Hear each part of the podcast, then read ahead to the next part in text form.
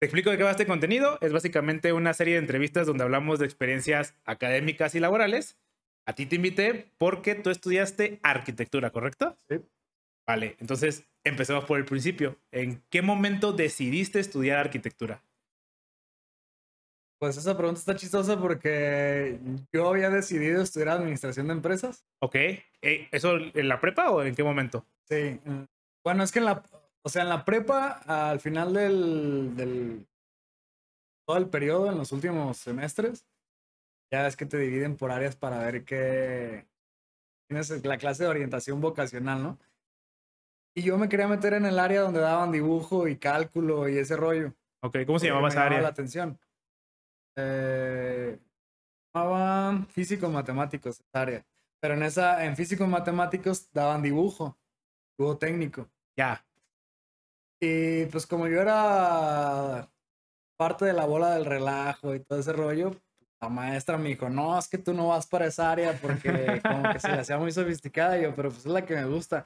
No, es que tus habilidades y la fregada son para el área económico-administrativo. Ah, se dijo, tú vas para allá. Ahí, porque al final, y luego al final me puso de pretexto de que no, es que ya se llenó el cupo y que pues nada más los de 95 para arriba entraron. Eh, pues yo era de los de ochenta y tantos, del, del relajo de los ochenta y tantos. Entonces, pues al final estuve ahí y tuve clases de administración de empresas, de contabilidad. Ya, y entonces ahí tú decidiste como empezar como así. Pues se cuenta que la maestra me revolvió mi cabeza y yo dije, ah, bueno, entonces mis aptitudes son para este rollo. Ya. Y, y, la verdad es que siempre me ha gustado el tema del emprendimiento, los números, los negocios y eso. Pero pues como que me gustan porque pues me gusta el business, pero no necesariamente porque sea como lo que me apasione. Ah, huevo, entonces ya cuando quería estudiar no sabía qué estudiar y dije, pues tú, pues, pues, pues ¿qué estudié en la prepa al final? Pues, pues estuve contabilidad o administración o negocios internacionales o algo, porque en la cabeza ya tenía ese mindset de, ya como ese set de materias en mi mente. Ya, y más porque te latía como este concepto del, del business, como dices, Siempre ¿no? me ha gustado el business, eso sí, siempre me ha gustado, pero no siento que exactamente para haber estudiado eso. Ya. Entonces, pues ya al final quedé revuelto y dije, pues acá me meto, pues contabilidad, administración, creo que no me va mal en esas materias, pero realmente ese era mi, mi pensamiento. No me va mal en esas materias. Y ya cuando, para esto no hice trámites a la escuela, a la UDG, ah. porque neta no sabía a qué me iba a meter. Y cuando eran las fechas, yo no sabía qué onda, se me pasaron, después me pusieron regañado en mi casa y al final pues estuve anduve buscando becas por todos lados, a ver en dónde me salió una escuela no tan cara porque mi mamá fue de que estudias o ya te vas de la casa. ¿Y tú en ese momento veía, buscabas escuelas o buscabas una carrera en específico? O, buscaba escuelas a ver en cuál me daban más barato. O sea, buscaba como ese, a ver, esto es lo que alcanzamos a pagar. Ya. ¿Cuál, cuál ¿En cuál de todas encuentro la mejor opción, calidad, precio? Y al final me metí en esa. Y ahí, y ahí ahora sí vi qué materias había y después empecé a pensar, a ver, ¿cuál estudio? ¿Cuál estudio? Pues me metí a administración, dije, pues ahí como veo, pues empresas en general, ¿no? Y a poquito antes dije, ¿qué chingas voy a hacer en administración? Y una vez eh, alguien me dijo, no me acuerdo la verdad quién me dijo, pero siempre se me ha quedado marcado. Eh, le preguntaba yo de qué estudiar, o sea, ¿cómo, ¿cómo le hago para saber qué estudiar? Y me dijo, pues piensa en qué te gustaba hacer cuando eras niño. Ok. Y, nunca se me va a olvidar que me dijo eso y empecé a acordar que me, empecé a acordar que a mí me gustaba dibujar, me gustaba armar legos, me gustaba armar pistas, pero no jugar con las pistas, me gustaba nada más armarlas. Ah, Entonces yo dije, no, pues tiene que ser algo creativo. Y ya empecé a, mi papá tiene una fábrica de muebles para oficina. Entonces dije, ok, pues a lo mejor diseño industrial, de arquitectura, eh, diseño gráfico, no sé, algo que sea creativo. Entonces, tengo un primo que es diseñador industrial, conozco a alguien que es diseñador gráfico. En ese entonces tenía un tío estudiando arquitectura, que está joven, está cerca de mi edad. Entonces empecé a preguntarles cosas. Oye, ¿cómo te va? ¿Cómo te va? ¿Cómo te va? Y la verdad es que todas me llamaban la atención, excepto que yo noté que arquitectura era más robusta. Ya, ¿en qué sentido? En que, no sé, siento que Obviamente esto es visto desde la prepa, o sea, que en ese momento Sí, ¿qué claro, o sea, pensabas? en Sí. ese momento lo que yo pensaba era, ok, diseño gráfico, pues voy a hacer cosas digitales, anuncios, este, imágenes, a lo mejor cosas muy creativas, pero como en 2D yo me lo imaginaba. Diseño industrial, ya me meto más a cosas técnicas, pero, sin- pero luego yo veía arquitectura y veía como arquitectura. Ya, Entonces dije, si soy arquitecto, voy a tener nociones de diseño gráfico, voy a tener nociones de diseño industrial, pero además voy a poder construir casas. Entonces dije, ah, pues esto está más completo, entonces me meto a arquitectura. ya. Entonces, lo que más te llamó la atención de la arquitectura, o bueno, por el principal motivo fue la creatividad, ¿no? Dirías que es como, ok, la creatividad es- es- era algo importante que yo veía en la carrera de arquitectura en ese momento. Sí, porque además, digo, también yo con, con la estructura que tuve en mi mente de- de- desde niño, de ver cómo mi papá hacía muebles. Yo empecé a diseñar muebles en Paint, A huevo. para que te des una idea. O sea, mi papá a veces me decía, oye, este, porque él, él cuando tenía un cliente, él nunca tuvo nada que ver con lo digital. Entonces, él cuando tenía un cliente dibujaba los bocetos de, de los muebles, de que, ah, ¿quieres un cajón aquí? Aquí se lo ponemos. Y, y hacía los mueblecitos como en 3D, pero dibujados. Entonces a mí me gustaba eso y yo lo empecé a copiar y yo empecé a ver que yo era bueno como él a hacer los bocetitos de, de muebles. Entonces yo cuando empecé a estar en la escuela, que veía que, que veía que existía Paint, pues yo con líneas hacía lo mismo que hacíamos con, pero en Paint. Y la neta, ahorita digo, no, está bien difícil hacer un, un diseño en Paint y ahí me la aventaba. Eh, porque obviamente pues ya te metes al AutoCAD, a programas ya de No, bueno, diseño, claro. Y pues tienen las herramientas para hacer las líneas y es mucho más fácil, aunque es difícil aprenderlo porque tienes que aprenderte las nomenclaturas y todo eso, pero ya que lo sabes, pues es mucho más fácil que hacerlo en un programa de... Ya. Y por ejemplo, tú veías que era la creatividad un factor importante, pero ¿cómo veías a tus compañeros o qué veían, o sabes qué pensaban tus compañeros de la, de la arquitectura? Había gente que se metía como, yo quiero hacer casas, había gente que se, que se metía, yo quiero dibujar, ¿sabes? Porque imagino que hay como un abanico de muchos perfiles que entran a arquitectura con cierta idea. O es... La verdad es que yo casi no me fijaba en lo que pensaban, o sea, lo que sí notaba es que muchos se metían por meterse, o sea, como que estaban ok. igual que yo. No, pues es que me llamó la atención, pero como que yo, yo solamente como a dos o tres compañeros los vi realmente apasionados por la arquitectura, todos los demás los veía como zombies que estábamos como, ¿qué onda? Eh, a, a mí me llamó la atención porque yo también, pues recuerdo que el, eh, el ver yo los diseñitos que hacían el Paint o dibujados y luego empezar a ver cómo mi papá los fabricaba en el taller y luego ver mi dibujo y ver el mueble ahí hecho, eso se me hacía Claro, tú sentías una felicidad de que tu labor fuese construido, se me ¿no? hacía bien chido, así como que no manches, mira, ya está ahí. Entonces, esas son las cosas que después yo, pero eso fue ya estando en la carrera, o sea, ni siquiera fue un motivo por el que yo la eligiera. Ya estando en la carrera, dice, ah, ya empecé a detectar por qué sí me estaba gustando.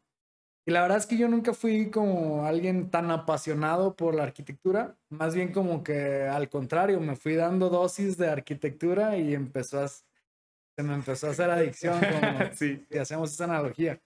Y al final de la carrera y era como que así, o sea, esto, esto me gusta. Ya. ¿Cómo es el principio de la carrera en general? O sea, son.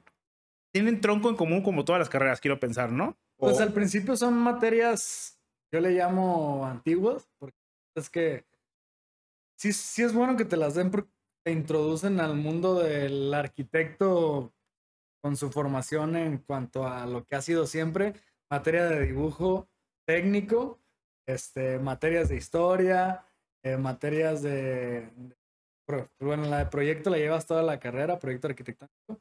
Cada semestre te van poniendo distintos tipos de proyectos para que vayas tú así. Obviamente te, vas nutriendo con todas las carreras que te van poniendo nuevas en cada semestre y al final tu proyecto debe ser mucho más chingón que el que hiciste al principio con solo el conocimiento de dibujo técnico y de historia. Claro, poniendo la analogía, a lo mejor en los primeros, el primer semestre, como solo te enseñaban dibujo técnico, tu primer proyecto era un dibujo técnico bien hecho, ¿no? Exacto, y basado en algún, por ejemplo, también tenías la clase de historia, entonces basado en algún estilo arquitectónico de la historia, entonces empezaba así tu proyecto, ¿no? A lo mejor ya en el siguiente semestre ya llevabas cálculo estructura, estructura, estructural 1.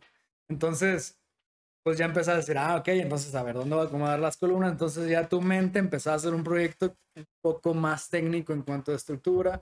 Después llevabas, este, pues ya, estructura 2, 3. Después ya llevabas software de que eh, CAD o, 3D Max o SketchUp, que son para modelar en 3D. Entonces ya tu proyecto en cuarto, quinto semestre ya era en AutoCAD, ya no era a mano, y luego ya en el último semestre ya era con renders o con video 3D, entonces iba como subiendo nivel, pero siempre con el tronco común, bueno, con la materia base, que es proyecto arquitectónico 1, 2, 3, 4, 5. Ya, y, o sea, no tiene ningún peso extra esta materia, ¿no? O sea, por ejemplo, ¿qué pasa si repruebas esa materia?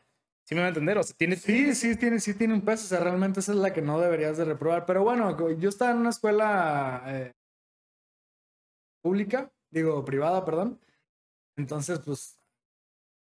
No hay tanto pedo no hay tanto, o sea, sí hay pedo porque el maestro es como que, güey, pues si no pasas esto, pues cómo quieres ser arquitecto, ¿no? Pero realmente para el tema de subir de semestre, pues no era tema, o sea, simplemente pasabas la materia o la reprobabas y pues necesitabas cursarla de nuevo hasta que la pruebes, como una materia que debes. Ya, pero no, o sea, no, es como que te quedabas abajo porque no la pasabas. Ajá, porque si hiciera el, como el conjunto de las materias, debería ser como relativamente importante. No es como pasar el examen final de alguna manera, pero no tenía el peso como una, una materia cualquiera, ¿no? Sí, sí, sí.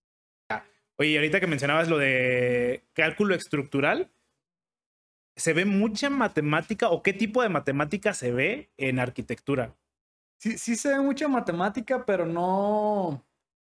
E, eso sí no es una materia que pese, por ejemplo. O sea, la neta es que la mayoría de los que estábamos en la escuela esa materia la pasamos de panzazo. Ya. Y que ahora que estoy con el despacho es una materia que digo, chingado, ¿por qué no le puse atención a esa madre? Porque... Es normal. Eh, sí, o sea, después llegas y haces un proyecto arquitectónico y te sale un buen billete contratar al ingeniero para que te haga el cálculo estructural porque se entrega el proyecto arquitectónico con el cálculo estructural para que te den la licencia. Tienen que ir las dos cosas. Claro. Y, y hay muchas dependencias que no te piden la firma de un ingeniero civil en específico. O sea, tú podrías hacer el estructural, entra licencia si la casa no es muy complicada y mientras eh, esté firmado por un director responsable o un perito del Estado, entra el trámite sin problema. ¿Y, ellos tienen algún departamento donde checan esos este, documentos como que sí tengan lógica? O sea... Los peritos pueden ser cualquier constructor. Por ejemplo, yo puedo ser perito Simplemente tengo que demostrar que he tenido 3, 4 años de experiencia construyendo. Meto al colegio de arquitectos. Eh, ya algún colegiado me da una carta de que, ah, sí, yo recomiendo a él porque sé que tiene trayectoria construyendo. Me da una carta, reúno los requisitos, ven mi experiencia y ya puedo pagar mi licencia para ser perito. Y si tú eres arquitecto y no eres perito y vas a hacer un trámite, me puedes decir a mí, oye, ¿cuánto me cobras por revisar mi plano, ver si está bien y firmármelo para que entre el trámite? Y ya dependerá de perito a perito, ¿no? Ajá. Nomás ahí ya la responsabilidad termina siendo del perito. Si esa ah, casa se cae, este, le echan la culpa al perito, no al que hizo el proyecto.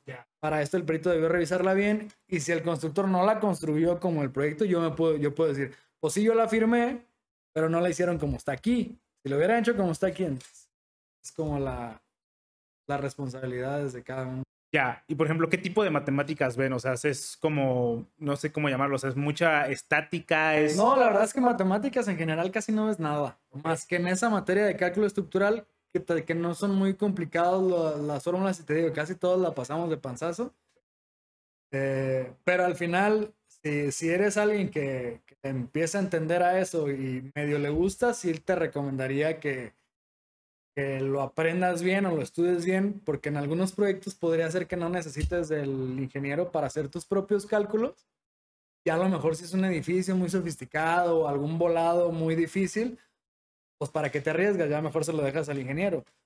Pero qué necesidad, si hay proyectos chicos, casitas o algo que no es necesario que contrates a un ingeniero, tú lo puedes hacer y que no lo sepas hacer. A mí me pasó eso muchas veces. Ahorita ya, eh, pues ya con la experiencia y todo, pues ya a veces no, pues hay que hacer aquí el estructural, ya nada más pasa con perito, con eso lo hacemos. Y así está muy complejo el cálculo, pero, o sea, y en remodelaciones casi siempre yo llevo al ingeniero de mi equipo para que él me diga, ah, aquí está, aquí sí podemos tomar este muro, pero hay que meterle una viga de al portal, etcétera. Ahí sí no me arriesgo yo en calcular y vale. A huevo. Y regresando a los proyectos que mencionabas, cada carrera requiere de un conjunto de habilidades distinta y corrígeme si estoy mal, siento que en arquitectura una habilidad muy importante es la capacidad de desarrollar proyectos, que a lo mejor puede aplicarse para todas las carreras, pero, ¿sabes? Este, este concepto de desvelarse para hacer esto, este, trabajar durante un largo periodo de tiempo para hacer esto, eh, eh, es, ¿es una habilidad que crees que sí es importante para la arquitectura o piensas que solo es muy fuerte en la universidad? No, pues digo, al final tienes que pensar en 200 variantes que pueden pasar en un lugar, entonces eso te hace administrador. Y digo, al principio iba a entrar la carrera de administración de empresas, ¿no? Entonces al, final tu proyecto de arquitectura termina siendo, pues eres un administrador de ideas, porque al final pasa, pasa tú provocar lo que se viva ahí adentro.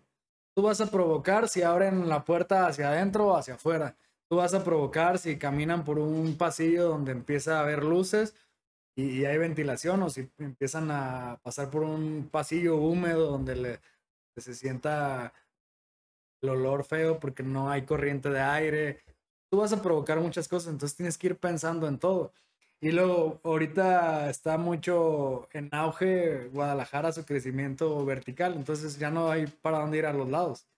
O sea, hay crecimiento vertical, entonces tienes que pensar no vas a hacer el edificio más bonito del mundo nomás porque se te antoja hacer el edificio más bonito del mundo. Tienes que hacer un proyecto que entre en presupuesto tanto del inversionista, que entre en presupuesto del desarrollador, que entre en presupuesto de la gente que va a comprar los departamentos, que entre en presupuesto de la zona, porque no es lo mismo eh, comprar un departamento en las afueras de la ciudad como comprártelo en el centro de la ciudad. Entonces, no puedes tener el mismo diseño al centro de la ciudad que el mismo diseño a la orilla de la ciudad porque no te lo van a comprar. Entonces, cuando ya empiezas a trabajar la carrera, no solamente soñar en hacer los mejores diseños, te empiezas a topar con todos esos obstáculos y al final tienes que meter en las cajitas de requerimientos que te pide cada proyecto. Entonces, termina siendo eh, pues un administrador de un montón de cosas. ¿Y a ustedes les dan materia como de administración de proyectos en la universidad? Por lo menos a mí no, no sé si hay una universidad donde te den. De hecho, yo en dos meses yo desarrollé un, cursito este, donde, donde se le enseña a los recién egresados, a los estudiantes de arquitectura, cómo vender proyectos, cómo cobrarlos y cómo entregarlos. Eh, y la neta es que no es tanto porque Ay, quiero hacer un curso y vendérselo a la gente, sino que era una tesis propia mía que cuando yo salí de la escuela me aventé de emprendedor, fracasé, me metí a trabajar a un lugar, salí del país a trabajar también, luego regresé, volví a ser emprendedor, volví a fracasar, me volví a meter a otro despacho a trabajar y volví de emprendedor, pero ahora sí ya empecé a, estudiar antes de volver a regarla, porque otra vez me lancé al emprendimiento. Ya llevo tres años en que ahí vamos creciendo. Pero pues fue un proceso de tropezarme, tropezarme. Y ya la tercera, que era la vencida, dije, no, a ver, voy a estudiar gente, voy a hacer entrevistas, voy a preguntarle a personas, oye, ¿cómo cobras? ¿Cómo te proteges? ¿Cómo haces tu contrato? ¿Qué entregas? ¿Cómo lo entregas? Este, cuando entregas, firmas algo de que ya entregaste, todo. O sea, yo empecé a preguntar todo. Y es lo primero que les digo en el curso. Yo aquí yo no soy el más experto ni el más chingón para cobrar los proyectos. Crean que yo vengo de el empresario más fregón de México y viene a enseñarnos cómo cobrar. No.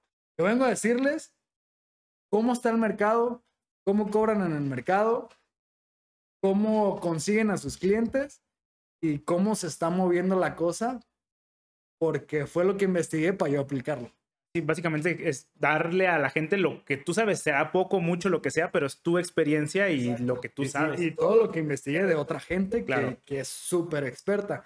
Entonces, pues todo eso lo hice porque pues no te lo enseñan en la escuela. Y la verdad es que, pues si tú, si tú tienes en la mente salir y trabajar en el mejor despacho de, del país, pues no es algo que necesites en la carrera. O sea, la verdad es que pues simplemente hazte muy bueno en el diseño, hazte muy bueno en el software, hazte muy bueno en lo que te gusta hacer y consigue chamba en los lugares que, que le eres valioso con ese conocimiento y no necesitas estas carreras. Para las personas que quieren salir al mundo hacer su marca, hacer su firma, eso, pues la neta es que es bien importante y no te lo enseñan. Entonces, pues no sé si está bien o mal que no te lo enseñen, pero pues si quieres salirte al mundo a, a ser empresario, a ser emprendedor o a poner tu marca tú solo, son cosas que debes saber. Y sí, pues no, en la escuela no se habla nada de eso. A huevo. Y por ejemplo, hablando de la parte creativa, este, ¿qué tanto realmente puedes ser creativo? O sea, hay como templates o más bien este, ¿cómo se dice este, esta palabra? Ah, ¿Sabes? O sea, como guías que, que, que, sigues, o sea, como estilo, ¿sabes? Como, por, un ejemplo, el estilo barroco. Entonces, tienes ciertos estilos muy particulares y es como una guía que te sirve.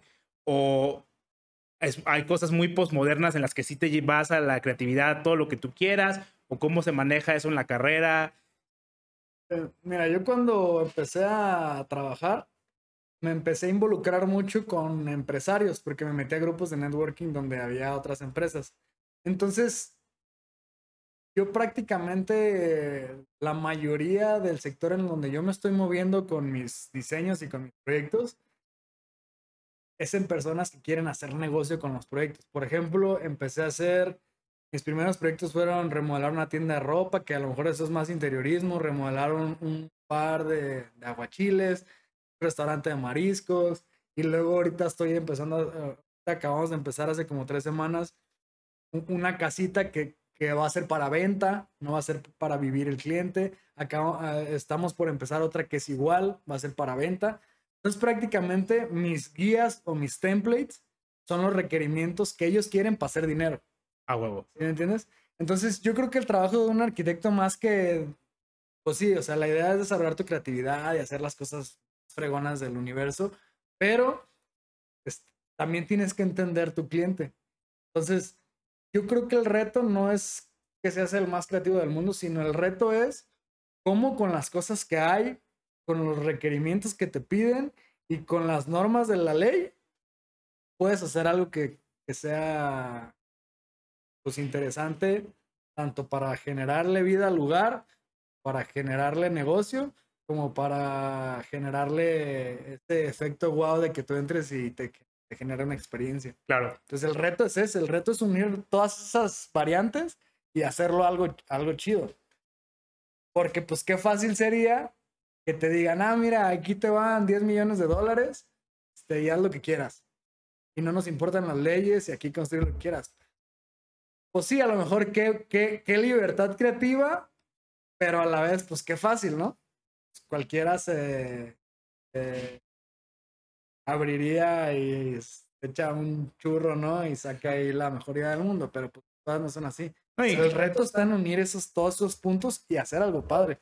Claro, e incluso tener tanta libertad creativa hasta es abrumante, ¿no? Como dices, "Wo- hostia, ni siquiera tengo como un... Sí, o sea, como no tienes una línea. una línea, es como Ah. a huevo. Entonces, y muchas veces eso se piensa como arquitecto de que no, es que no manches, yo traía una idea súper nice y malditos lineamientos de obras públicas, ¿no? O sea, tu reto es con esos lineamientos, con el gusto del cliente, con tu experiencia, hacer algo fregón. Ese es tu reto, arquitecto creativo.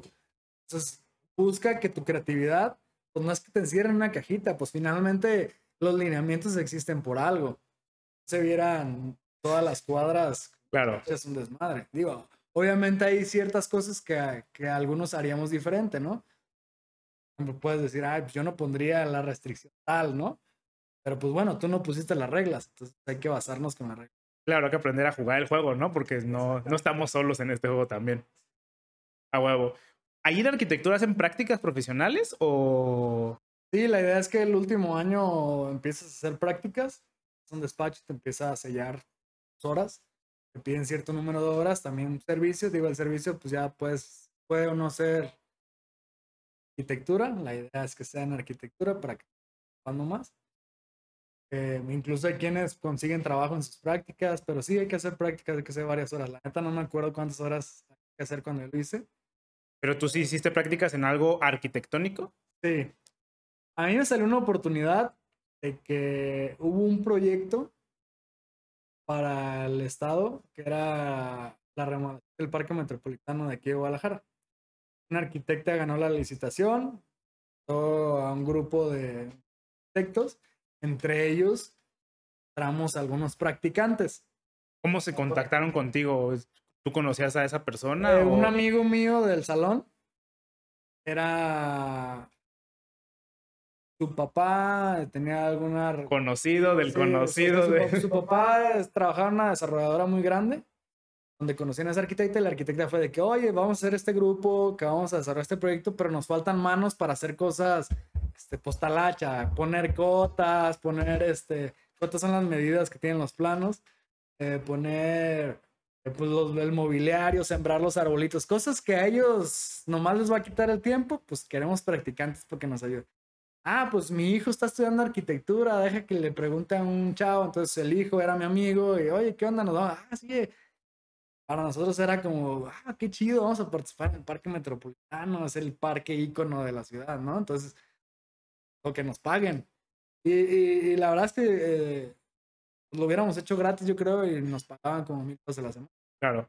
Y por ejemplo, tú en ese momento, ya que era tu último año, ya estabas pensando como, ala, ¿dónde voy a trabajar? ¿O cuáles son las opciones? ¿Sabes? O sea, o tú pensabas, porque justamente esto solo era un proyecto, o sea, era tiempo limitado. Y hablábamos hace poco con un ingeniero civil de que todos estos proyectos inmobiliarios y todo lo que es construcción es temporal, o sea, es proyecto, proyecto, proyecto, proyecto, y no hay, bueno, seguro hay trabajos un poquito más estables trabajando para alguna firma o cualquier otro tipo de cosas, pero tú cómo veías, o sea, cómo pensabas en tu futuro ya acabándose o a punto de acabar la carrera. Pues en ese momento no lo pensaba así. Ahorita que tengo el despacho, pues obviamente lo pienso porque pues ya tengo gente que, que trabaja conmigo, entonces como que, ay, güey, o sea, tenemos, ahorita tenemos trabajo para tres, cuatro meses, pero después de tres, cuatro meses, ¿qué? Pues yo a la vez estoy como con un pie en, eh, en los proyectos, pero con otro pie en la prospección, en la venta. Entonces ahorita sí traigo eso, pero en ese momento yo no lo pensaba. Simplemente yo lo que decía es, yo siempre he pensado es algo que para mí está bien, no sé si alguien lo vea mal, pero yo siempre, siempre he tenido en mi mente que voy un paso atrás. ¿Ok? Entonces yo ahorita, eh, y, y no lo veo en el mal sentido, porque también siempre, siempre va a haber alguien que sea mejor que nosotros, siempre. Yo lo tengo bien claro y, y nunca voy a pensar que yo soy mejor en algo, pero, pero al contrario, yo siempre como que tengo en la mente, voy un paso atrás, voy tarde, voy tarde, voy tarde, voy tarde. Entonces desde que yo estaba en la escuela, yo decía, voy tarde, ya necesito estar trabajando. Ya, porque veías que tus compañeros, por ejemplo, ya tenían No. trabajos. Ah, era algo solamente que tú Sí, o sentías sea, así. Incluso ahorita de la escuela, yo creo que de los que empezamos, que fueron como 36, creo que ubico unos 6 que estábamos trabajando. ¿Cuántos egresaron? Unos 15, de mi generación, como unos 15. Dirías Pero que al es final el- se van juntando porque van saliéndose, regándose y al final casi te gradúas como... Y es que eso es como el promedio, o sea, que entra, entra y sale la mitad. O sea, Entran completos y sale la mitad, pues más o menos, ¿no? Quizá más de la mitad. Más de la mitad. Ok. Y de esos que se gradúan, la mitad son los que terminan trabajando. Claro, y más anudado al punto que dices de que mucha gente entra como diciendo, ay, pues, ¿qué está pasando? ¿Y qué onda con esto? Y dice, bueno, pues yo estudié la carrera porque mi papá me dijo que estudiara esta cosa y... Sí, exacto. De hecho, teníamos una amiga que pagaba porque le hicieran todas las tareas. Este, y al final salió, se graduó y la, la chava no sabía ni abrir el AutoCAD. Y su papá le dijo, ah, bueno, ya te graduaste, te vamos haciendo una casita. Y, no- ¿Cómo? y nos contrataba para hacerle los planos de su... Ya, Pues al final ella, pues era buena negociadora, pero no sabía hacerla. Pero yo siempre creía que iba tarde, no tanto porque yo viera a mis amigos trabajando, porque ni los veía trabajando, más bien yo era del que veíamos alguna oportunidad del grupito, en el que, ¿qué onda? Mira, y esto, ah, vamos ahí, le chambeamos. Eh, más bien, yo pensaba que iba tarde porque yo de repente me metía como a ver estadísticas para arquitectos, eso, yo veía que egresaban un montón de arquitectos cada año. Que no manches, como como va a haber chamba ¿Cómo para haber todos. chamba para todos? Ya después descubres que pues la mitad o menos de la mitad terminan ni dedicándose a eso. Pero pues siempre he traído eso en la cabeza y por ejemplo ahorita yo siento que voy tarde lo que estamos haciendo en el despacho. Digo, no manches, ya deberíamos de tener un proyecto más grande, ya deberíamos nosotros de estar haciendo casas con nuestro dinero para venderlas. Yo ando así como malabareando de que voy tarde. Ya, Pues creo que eso, pues también, pues no me lo quiero quitar porque también es algo que me empuja a hacer algo más, algo diferente. claro. Y entonces, ¿cómo empezaste a buscar chamba con- cuando egres- O sea, egresaste tú sin chamba, ¿no? ¿O ya con una chamba? No, yo ya tenía chamba. Haz de cuenta que cuando fueron las prácticas, Ajá. eh, empezamos a hacer lo del parque metropolitano y casi a la par, yo antes de las prácticas, yo ya estaba buscando a ver con quién me inmiscuía. Y yo tenía un vecino que, que por cierto ahora su hermano es mi cuñado, porque es novio de mi hermana. en ese entonces, este, yo no le hablaba mucho, pero sabía que él estaba en un despacho de arquitectos. Y mi hermana me dijo, ah, el hermano de tal está en un despacho que por ahí te pueden conseguir algo. Ah, pues hay que preguntarle. Oye, yo no, no me importa que no me paguen, pero quiero empezar a aprender, quiero trabajar, ayudarles en algo. Yo llegué con el dueño y le dije, a mí no me importa que no me pagues, yo quiero aprender. ¿Qué te puedo ayudar? Y el, el dueño fue como que, bueno, pues entonces ayúdame. Y, y como que pues le dio agüita no pagarme y me daba como 800 pesos a la semana. Ya después como que empezó a ver que sí le, que sí le ayudaba. Ya, ya me empezó después a dar mil, después ya me daba como 1200, después ya me daba como 1500, hasta que ya cuando yo salí de la escuela, se- se- yo estaba buscando el trabajo y luego me llegó lo del parque metropolitano, entonces yo conseguí el trabajo y lo del parque metropolitano lo hacíamos como de 7 a 6 de la tarde en adelante. Yo iba a trabajar, las obras se acababan como 6, 6 y media, me iba a la oficina con mis amigos y le pegamos como hasta las 12, 1, y llegamos bien tarde el otro día a la escuela casi diario. Ya, y por ejemplo, ¿cómo juntabas eso con los proyectos? O sea, No, era... pues yo traía un desmadre en la escuela, pero no me importaba porque luego yo lo rebotaba con mi jefe o algo así y me decía, "Ay, aquí está el donde vas a aprender. claro, las clases nomás pásalas. claro, finalmente mm, estudias para tener trabajo y si ya tienes el trabajo, pues de alguna manera ya estás como ciertos pasos adelante. Obviamente no debes dejar de estudiar, pero ya la meta final de estudiar per se ya medio la tienes y el conocimiento pues lo vas adquiriendo, como dices tú, mucho en el, campo, mucho en la práctica, ¿no? Sí, exacto. Y además ahí yo veía que pues, esto es lo que voy a hacer y ya lo estoy viendo cómo es. Y había cosas en la escuela que decía, esto ni para qué lo ocupo. Que no digo que no se deben de estudiar, porque hay otras áreas de la arquitectura en las que sí las ocupas, pero en, en este caso, en lo que yo estaba orillándome, no lo necesitaba. Entonces era como que ponía atención a lo que tenía que poner como para pasar la escuela, pero en este momento ya es más importante esto, entonces tengo más responsabilidad acá. Y pues poco a poco empecé a generar más ayuda para el despacho, por lo tanto, ellos tenían más dinero para pagarme. Entonces así fue como yo empecé a hacer un trabajo y la verdad es que esos, esos, esos semestres me la pasé, pues tiene uno mucha energía también, entonces es como que te ocupes tanto sueño. ¿Qué hacen en un despacho de arquitectos? O sea, ¿qué, cuál, es, ¿cuál es el labor? ¿Sabes? O sea, ¿qué, qué, qué es lo que hacen? Eh, pues hay muchas áreas en la arquitectura. Mucha gente tiene la idea errónea de que el arquitecto es el que diseña y el ingeniero es el que construye. Y el arquitecto es el que diseña, el ingeniero es el que calcula los- la, la fuerza de la estructura y el que se metió a trabajar a la construcción es el que, que construye. Independientemente de la carrera. Porque no hay una carrera que te enseñe a construir como tal, o sea, no hay carrera de construcción. Entonces, hay arquitectos que les gusta el diseño, diseñan y quieren llevar a cabo la construcción de su diseño. Entonces, nada más contratan a un ingeniero para que les haga el cálculo de la estructura y ellos se meten a, a la Hay ingenieros que de igual manera calculan y quieren ver cómo forma su estructura, contratan a un arquitecto para que les ayude con temas de espacio, diseño, renders, todo eso, y ellos llevan la obra. Pues el que se metió, se metió. Pero la, a construir aprendes en la práctica, no en la escuela. Ya. O sea, no dirías, sí, claro, este es como un concepto que muchos podríamos tener de que es que el ingeniero es el que está en la obra y no necesariamente. O sea, como dices tú, la obra se aprende en la obra, no en la escuela. Exacto. Tal vez hay un porcentaje un poco mayor de ingenieros en la obra, porque como sí son más técnicos, hay arquitectos que hasta no- nos echan carrilla a veces de que no, pues ustedes nada más se la pasan en el dibujo. Pues hay arquitectos que sí les gusta nomás estar en el dibujo.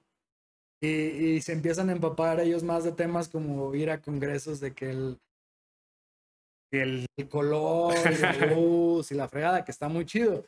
Pero pues ya en la práctica te empiezas a dar cuenta de que pues quieres hacer las cosas más eficientes. Entonces, te metes en la cabeza un poquito de ingeniería, te metes en la cabeza arquitectura y te metes en la cabeza todas las técnicas de construcción, los albañiles, la administración, los seguros, todo.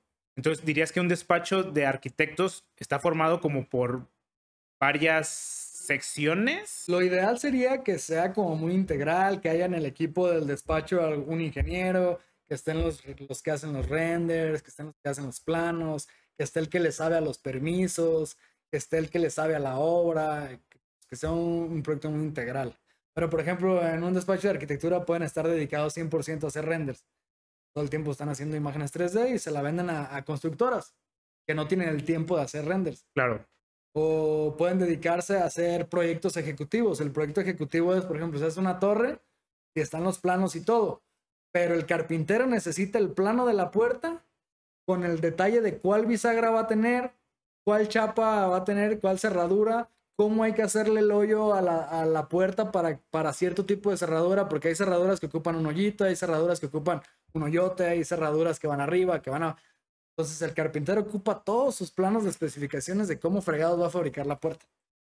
Y luego el de las lámparas, pues si nada más dejas el huequito en la pared, pues llega, sale la salida y pones tu lamparita, ¿no? Pero a lo mejor si es una tira LED de ahí hasta allá, pues no va el huequito en el centro, va el huequito en donde empiece la tira LED. Entonces hay especificaciones de luminarias, especificaciones de pisos, de ventanas, de herrería, de todo. Entonces hay despachos que se dedican a hacer proyectos ejecutivos en planos que hacen todo ese trabajo, que hay, que hay despachos de arquitectura que no saben tanto de especificaciones, porque si haces eso tienes que saber de cerraduras, tienes que saber de tipos de luminarias, de cómo se instalan las luminarias, de tipos de pisos, si van pegados con cemento, si van flotados, si van un montón de cosas. Si no sabes todas esas cosas, pues aunque seas muy bueno haciendo planos, no las vas a poder hacer. Ya. subcontratas a alguien que esté dedicado. Entonces, pues al final cada quien se empieza a dedicar o donde encontró un nicho que le está dejando billetes o donde realmente le encanta hacer eso. A huevo. Y para hacer algo ya mucho más grande necesitarías un equipo gigantesco, ¿no? O sea, si ya quieres hacer poquito de todo, que yo quiero diseñar y construir mis casas, entonces empiezas a armar tu equipo de varias disciplinas eh, que estén alrededor de la arquitectura, pero que te ayuden a hacer un proyecto integral. Eso, ¿Qué es lo que yo estoy tratando de hacer con mi despacho? No quiero tener un despacho de 200 personas, pero sí te quiero tener un equipo en donde esté el ingeniero, el, el, experto en planos, esté el que es excelente administrando la obra, tener, teniendo al tiro los materiales, la gente, los proveedores, todo, y que esté el que sea bueno vendiendo los proyectos, que sea la que sea buena en, en mantener las finanzas. Es un equipito integral para que todo el equipito pueda hacer proyectos completos. ¿Y tú qué hacías en, este despacho? En el primero que entré era yo residente de obra. Iba a las obras a, revisar si faltaba material, si les faltaban planos, si tenían una duda de, oye, aquí en el plano dice que la escalera va a tal, con escalones de 30, pero ya la trazamos en la pared y se nos va más para arriba, ¿no? Pues entonces hay que hacerlos de 28.5 y la altura de tanto y ya te va a dar. Ahora que, ah, ya digo, ah, ok, ya te ibas era mi chamba. Ya. Sí, justamente hablábamos con el ingeniero civil que parece que es como el, la primera chamba cuando empiezas a, meterte al mundo de la construcción, no ser residente de obra, porque es, pues, como, no, sin decirlo feo, pues, pero un poco como carne de cañón, ¿no? O sea, son la, los, que, los que se llevan más la chinga. Como en la oficina de que va por las copias, acá es el que va a saber qué material le falta, el otro te dan caja chica de que te dan dos mil pesos a la semana Ah, oye, que falta este, un costal de cemento y el del camión no nos lo quiere traer porque nomás es uno, ¿no? Pues tú vas, tú lo compras y se lo quieres. Ese fue mi primer chamba. Y después vi albañil en Estados Unidos. Ya. ¿Y tú, tú te imaginaste al momento de estudiar arquitectura que tú ibas a, hacer estas chambas, o sea, ser residente de obra, ser albañil? Pues fíjate que no, pero me, me, gustaba. Entonces, por eso te digo que, que para mí el estudiar arquitectura fue como no sabía que me gustaba tanto, sabía que, era, era la opción de todas las que me puse, pero conforme fui teniendo dosis de arquitectura, se me empezó a hacer adicción, es lo, que es mi analogía, porque ya al final no estaba 100% convencido, pero me meto a trabajar y me empieza a gustar un montón ir con los albañiles y qué onda maestro, cómo va y que no sé qué y aquí, luego que te pregunten y que sabes que, que sí sabes, o sea, porque hay veces que pues vas con la incertidumbre de que no, yo qué voy a hacer, yo no sé nada de obra, pero de repente te preguntan cosas que, que, que te empiezas a dar cuenta, ah, cabrón, pues sí sé, esto va así, va así, va así. Te das cuenta hasta que estás ahí. O vas aprendiendo y es algo chido. Y, y, hay veces que, por ejemplo, a mí al principio me decían en los despachos que tienes que saber bien todo y los maestros de que porque luego te quieren chamaquear los albañiles y la fregada y luego te preguntan cosas. Y, y yo fui aprendiendo conforme la experiencia. Que no tienes que saber todo, pues para eso están ellos. Entonces yo llego a veces y, ¿qué onda maestro? ¿Y aquí cómo se le tiene que hacer? Sé que es el que sabe, yo así les digo. Claro. Hay veces que sí sé las cosas, pero hay veces que tampoco las sé. Y de todos me gusta hacer siempre esa pregunta, porque también el maestro tiene que saber en su mente que él sabe. Ah, huevo. Sí, darles también su lugar como... Exacto. Entonces, ¿qué onda, maestro? Aquí, ¿cómo, ¿cómo se le tiene que hacer aquí? ¿O, qué le va a echar? No, pues esto y está todo dar. ¿Y esto como para qué es o qué? No, pues ya tú, tú te das cuenta también si él sabe. Entonces, eh, yo cuando han entrado practicantes conmigo, me dicen, ay, le digo, ve a supervisar la obra, a ver cómo van. Ay, sí, pero ¿qué voy a hacer? Pues, pues supervisar. O sea, si no sabes algo, pregúntale al maestro, dile, tú eres el Y si te preguntan algo a ti como por ponerte a prueba, dile, no, yo no soy el que sé, tú eres el que sabe, dime cómo lo vas a hacer. Yo para eso estoy aquí, porque yo estoy haciendo otras cosas. Sí, claro, yo vengo a apoyar, ¿no? No, tengo que ser experto en, en todo. Y, y, al final lo tienes que ser, pero yo les digo a ellos, ajá, yo les digo a ellos, este, al principio no tengas miedo, si no sabes, que tampoco te quieras hacer el que sabes si no sabes. O sea, pues simplemente di, ah, no sé, o, o pregúntales directo, o sea, ¿cómo se hace esto? ¿Qué lo va a hacer así? Y ya a lo mejor ya te apoyas con nosotros de que, oye, así se va a hacer esto, ¿está bien? Ah, no, pues sí, dale. A huevo. ¿Qué te hace irte del despacho? Eh, en, en ese entonces el despacho estaba en un momento en el que el dueño del despacho quería brincar a, las ligas mayores. Ligas mayores, entonces había como muchos problemas económicos. No, no por el hecho de que hubiera problemas económicos en el despacho, sino al momento en el que tú quieres agarrar proyectos más grandes, pues a lo mejor tienes que pagar más publicidad, a lo mejor tienes que invertir el dinero de la empresa en ciertas cosas que te aprietan todo lo demás como para poder dar el salto. Y, y pues uno a los 18 o 20 años, no entiendes eso, entonces simplemente es como que, ay, no, aquí como que no hay mucho crecimiento y la fregada y, y, además, pues, eh, bien o mal, pues empiezas a crecer y tienes más gastos, quieres ganar más, entonces pues empiezas a buscar otras maneras y si, y si no, no, no le alcanza, no te alcanzaron el paso, pues, a lo mejor ya quieres dar el brinco más rápido que lo que lo está dando el despacho, entonces tratas de moverte y eso yo creo que fue lo que me pasó y me salió una oportunidad de irme a Estados Unidos dos meses a trabajar allá de la obra, en la construcción, como albañil literal. Me terminé quedando un año, pero y yo lo vi como una oportunidad de aprender bien qué era la obra, bien cómo se trabajaba, qué rendía un trabajador. Y, al final hizo muy chido, pero ya cuando terminé el año, pues allá pagan, en Estados Unidos pagan muy bien me empezaron a pagar muy bien y dije, no, aquí me va a gustar el dinero. Yo lo que quiero es hacer mi despacho, nada más trabajar por dinero, porque es como que algo que me encantara estar en la obra. Ya. Entonces dije, no, ya, ya me voy, ya me voy a regresar, porque aquí cada, cada que me quiero regresar me dan un aumento y termino sin regresarme. Volví y ya fue cuando empecé. Pero ¿cuáles son los pasos, por ejemplo, si alguien quiere ir a trabajar de albañil a Estados Unidos, que tendría que seguir? Eh, pues ahí sí no, no, sé qué tan fácil esté. Yo tenía la facilidad de que tengo familia allá y, y algunos están inmiscuidos en, en, la construcción. Entonces yo pregunté de que, oye, hay chance, hay chance, ¿no? Pues no, no, pues, ah, salió una oportunidad y, y fui. Y es sin, sin, visa de trabajo, ¿no? Sí, sin visa de trabajo, o sea. No sé si podemos recomendar cosas que no son tan legales, pero, pero yo iba con visa de turista, trabajé un tiempo y ya pero pues mi intención no era irme a vivir allá y trabajar y presidente, esas cosas, ¿no? Mi, mi intención era aprender bien lo que es trabajar con mis manos para que cuando yo llegue aquí, precisamente el miedo ese del recién egresado, de que, no vaya a chamaquear un, un albañil. Que te digo, ya después con el tiempo entiendes que pues que te diga que te diga lo que te quiere decir. O sea, tú eres el que sabe, tú eres el que lo vas a hacer, tienes que saber más que yo. Yo tengo que saber hacer un plano, este, eh, irme a, a, ver cómo sacar las licencias, administrar la obra, el material, muchas cosas más que los albañiles no saben. Claro. Entonces, tú sabes lo tuyo, yo sé lo mío y hacemos un equipo y se hace la obra. Ya. Y por ejemplo, ganar dinero, como dices tú, en Estados Unidos, pues es, sabes, algo como que es muy bonito y dices como, estoy ganando en dólares, esto es muy padre. Y es como una homologación a la gente que empieza a ganar mucho dinero en la prepa y dice, no, pues ¿para qué estudio? Yo ya tengo esto, ya tengo mi vida resuelta. ¿Cómo, cómo rompes ese, ese, ese paradigma? ¿Cómo rompes esas... Aquí estoy bien, ¿sabes? ¿Qué, qué, ¿Qué fue lo que te motivó en ese momento? ¿Las ganas nada más o...? Eh, pues parte es como el conocimiento que tú traes, tu educación.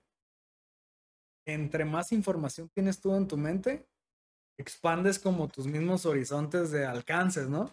Entonces, yo lo que veo en mucha gente que se va para allá es normalmente eh, la mayoría se van de situaciones pues muy malas de aquí en Complicado.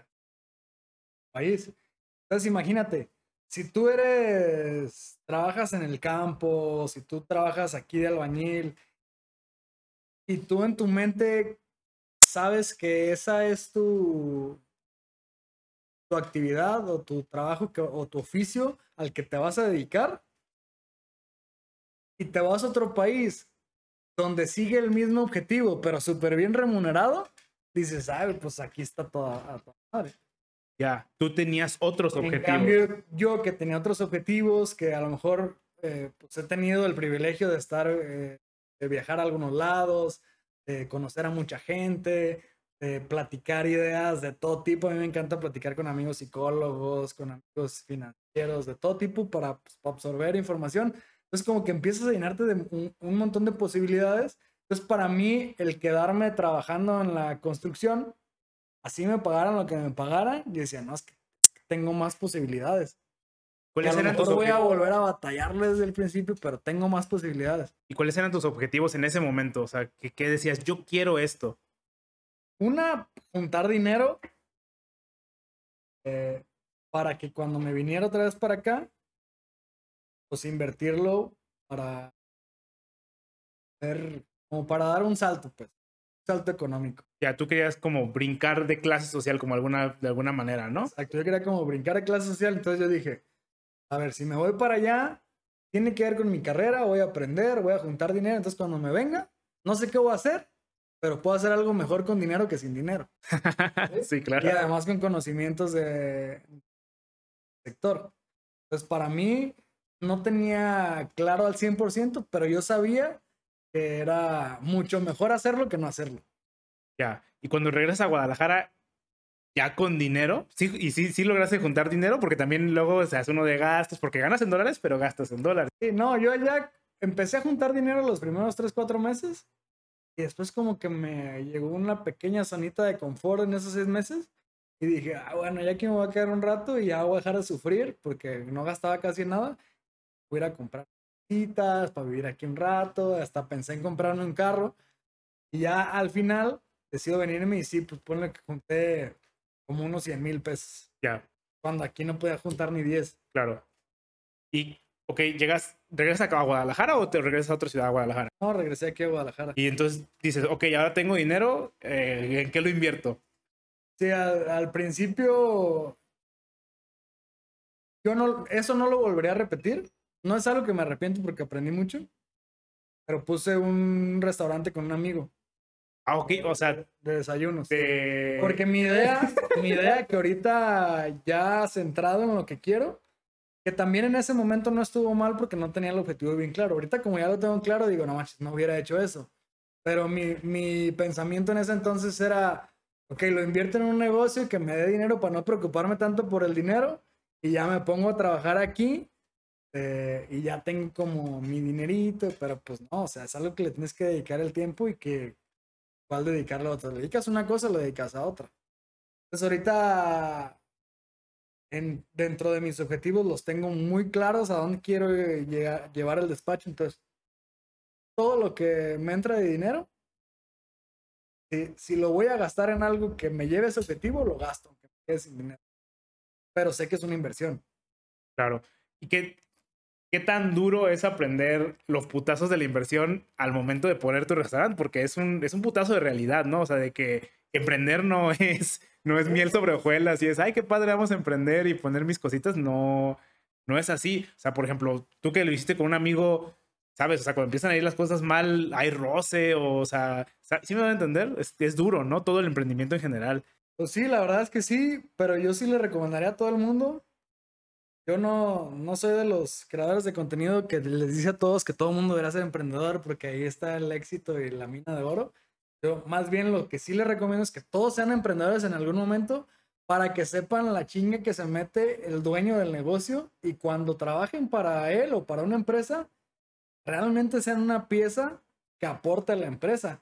Porque al principio cuando empieza a trabajar con algún despacho, pues como no sabes la friega y el compromiso que es cumplir con las responsabilidades, este, que te salga la utilidad completa, que pagues los gastos, que le pagues a la gente y que además te quede utilidad para, para nuevas, nuevos proyectos o para crecer la empresa, es, un estrés tremendo y, y, no lo sabemos. Entonces al principio llegamos a una empresa simplemente de que, ay, no, pero yo me salgo cinco minutos antes de las siete porque pues, llegué cinco minutos antes en la mañana, ¿no? Y todas esas son puras pendejadas, o sea, si hay trabajo y, y pasan de las siete, pues sabes qué, este, lo termino, te lo mando para que lo alcances a entregar y ya mañana me vengo 15, 20 minutos tarde, no hay, no hay bronca, o sea, pero ya empiezas a, a tú hacer tus propios cálculos de que, ok, si hago esto, esto y esto, y me huevoneo tres horas, mi jefe va a estar bien contento porque le saqué la chamba, pero ya empiezas a entender cómo funciona el negocio del jefe. Y, y ya sabes que la cosa es sacar la chamba, no cumplir horas, este, claro. exigir un sueldo de que, ay, no manches, me pagan bien poquito. Pues sí, pero ¿cuánto de lo que te pagas realmente lo generas? Sí, es, es, es para los dos lados, ¿no? O sea, no se trata ni de cumplir horas ni, por, ni porque el jefe dice, ni porque yo quiero, es trabajar mucho por objetivos, ¿no? Que siento que es una cultura que a lo mejor se pierde mucho aquí en México, tanto de los jefes que no te piden cosas, solo quieren que estés ahí, como de los trabajadores que no quieren trabajar, solo quieren estar ahí. O sea, es como que a, las dos partes la verdad es que tienen la culpa de, de, esto cuando debería ser, como tú dices, muy como, güey, yo necesito esto de ti, me lo entregas, como en el momento que te lo pide, que te lo pedí y con la forma que te lo pedí, y ya, o sea, todos felices. Es, es los dos ganamos, ni siquiera. Sí, exacto. Por eso yo recomiendo a todo el mundo que emprenda en cualquier cosa. Y, si quiere emprender un mes, dos meses, que puede poner un puesto en el tianguis navideño y que nada más va a ser por una temporada, que lo haga para que sepa cómo es dar tu cara al cliente final y tener el compromiso de pagarle una, renta, tener el compromiso de pagarle a alguien que contrataste y que todo se te mete en la cabeza y luego que surge un problema y que no te ajustó y que luego tienes que ver cómo le haces todo eso te ayuda un montón para que cuando tú ya vayas, no de emprendedor, sino una empresa donde digas, no es lo mío, voy a meterme a trabajar a un lugar, sepas cómo hacer que realmente le seas reditable a la empresa. Ah, huevo. Una vez que ya no funciona esto del restaurante, ¿qué empiezas a hacer? ¿O qué, qué empiezas a buscar? O... Pues la verdad es que el restaurante sí estaba funcionando. Ok. Pero no iba a la velocidad que yo creí. O sea, obviamente yo creí que íbamos a llegar, vamos a poner el restaurante. No, tenemos la mejor idea, somos bien organizados, nos quedamos muy bien, vamos a hacerlo aquí. Y pues llegas a, te a una realidad que pues todo lleva un tiempo, todos los negocios de cualquier tipo tienen un tiempo de maduración, tienen una curva de aprendizaje en donde hay un momento malo, pero luego empieza a subir, luego llega uno muy bueno, pero luego ya se estabiliza. Entonces, todas esas cosas pues no las sabes. Entonces te descontrolan, no sabes si, si vas bien, si vas mal. Realmente el negocio va bien, pero pues yo nunca quise, yo traía la idea de pongo mi negocio, pero a la vez soy el arquitecto que tiene su restaurante por sentirme fregón y que no se podía y que me empezaban a buscar clientes porque obviamente yo también los buscaba. Y dije, no, es que no me puedo estar perdiendo estas oportunidades. Entonces al final yo hablé con mi socio después como casi a los dos años y dije, oye, ¿sabes qué?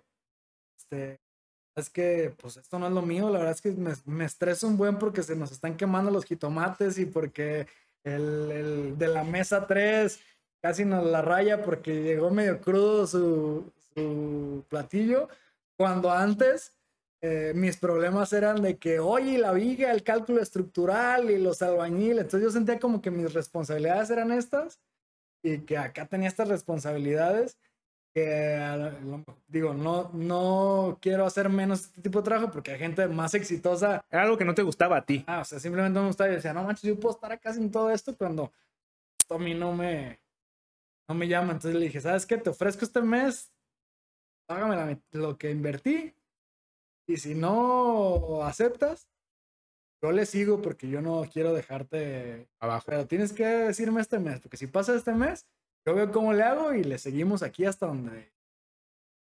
El último día del mes llegó y me dijo, oye, sí, sí te lo voy a comprar. Ya me dio mi parte. Entonces ahora sí, yo con esa mentalidad, pues todo se lo empecé a meter a... Entonces tú ya, tú ya tenías otra vez como liquidez, ya tenías capital otra vez, no, quizás no tanto, pues, pero ya tenías lo que, lo que te dio él, ¿no? De alguna manera. Sí, o sea, me volví como a capitalizar un poco. Eh, ya empecé yo a administrar mejor mis finanzas, que te digo, me volví a tropezar en el camino, porque también no hice bien mis labores de, investigación para ver cómo emprender correctamente. Y al final volví a, volví a trabajar para otro despacho. Y sí fue cuando ya dije, a ver, esta es la última. Yo voy a aprender todo lo necesario para no volver a regarlo.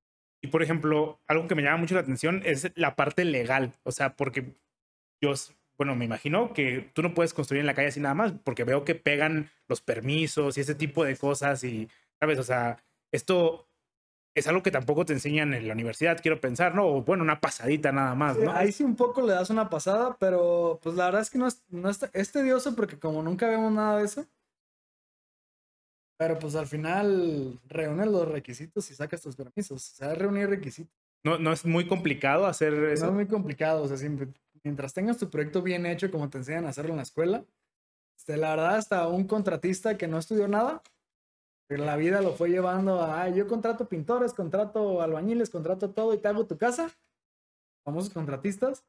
Si a ellos se les ocurre un día hacer un plano dibujado en un papel y un perito se los firma, pasa su proyecto. A huevo. Este, ¿cuánto tiempo estuviste en este segunda vez que estuviste en un despacho? Pues yo creo que ahí duré como un año y medio.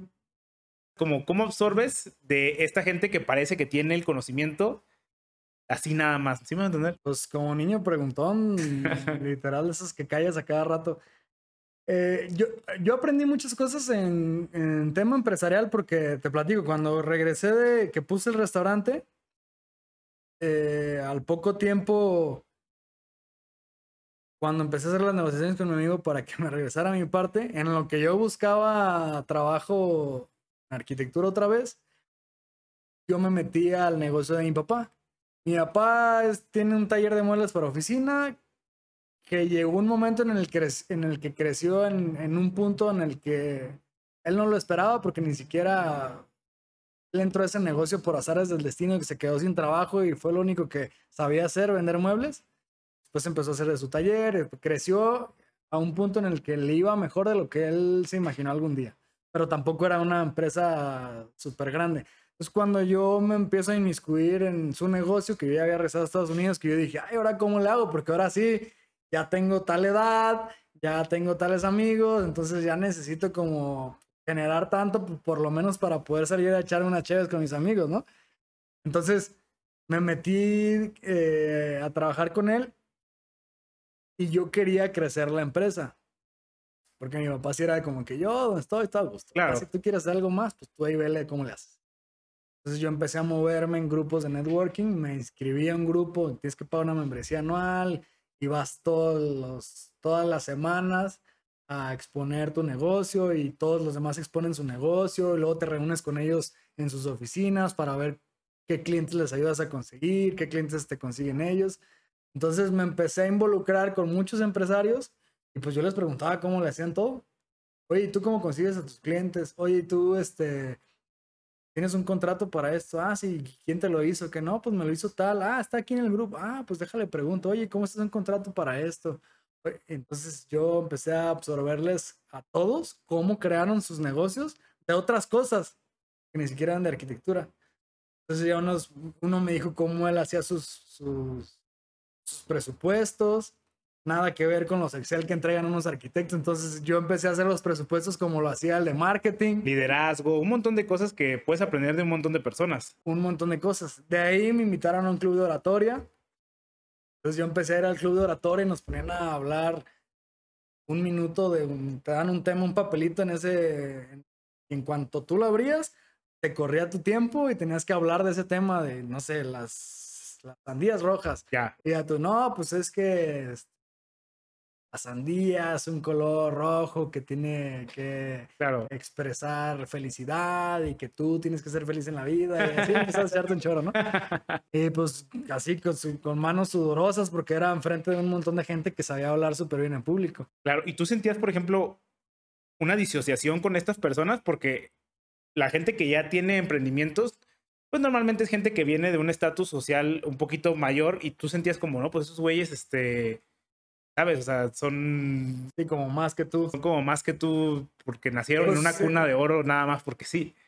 Sí, pero a la vez en ese tipo de grupos, como que la mitad sí eran de que cuna de oro, pero la mitad sí eran de que le, sufrieron duro.